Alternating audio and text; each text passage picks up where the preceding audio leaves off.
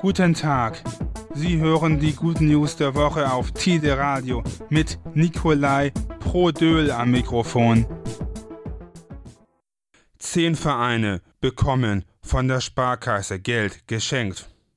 In diesem Jahr unterstützt Sparkasse Holstein mit ihrer Aktion 20 für 20 wieder 20 Projekte aus der Region mit insgesamt 20.000 Euro. Außerdem dürfen sich zehn Vereine aus dem Kreis Segeberg über eine Spende von jeweils 1000 Euro freuen. Dazu gehören der Förderverein HSG Kalkberg 06, die Jugendfeuerwehr Goldenbeek und Mensch geh raus. Zwei Wochen hatten die 75 beteiligten Vereine Zeit, möglichst viele Stimmen für sich zu sammeln. Vier Tage Woche im Rathaus Wedel. In Wedeler Rathaus wird es die Vier-Tage-Woche geben.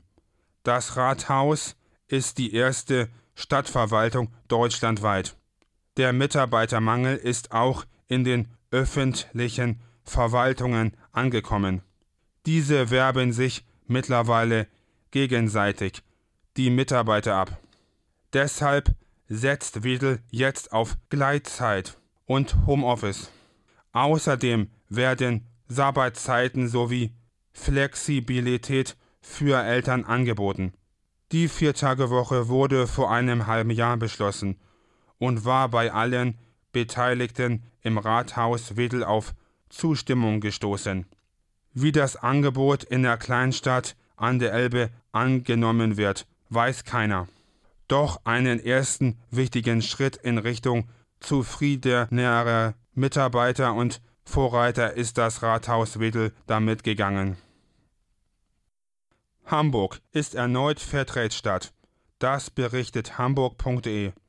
Somit gehört zum vierten Mal seit Mai 2011 zu den ersten 40 deutschen Städten, die wegen ihres Einsatzes für den fairen Handel mit dem Titel Fairtrade Town ausgezeichnet wurden. Vergeben wurde der Preis wie immer vom Transfer e.V. Mittlerweile gibt es in Deutschland rund 600 Fairtrade-Städte.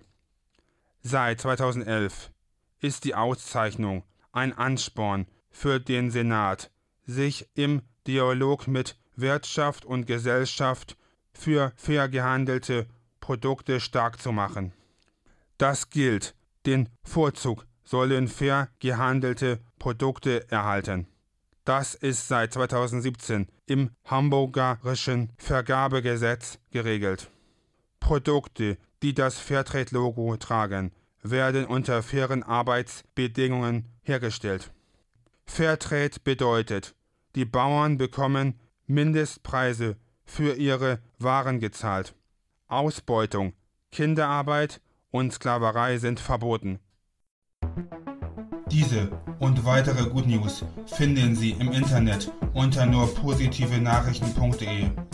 Die Good News der Woche hören Sie am Dienstag um 6.30 Uhr und am Donnerstag um 12.30 Uhr auf Tide Radio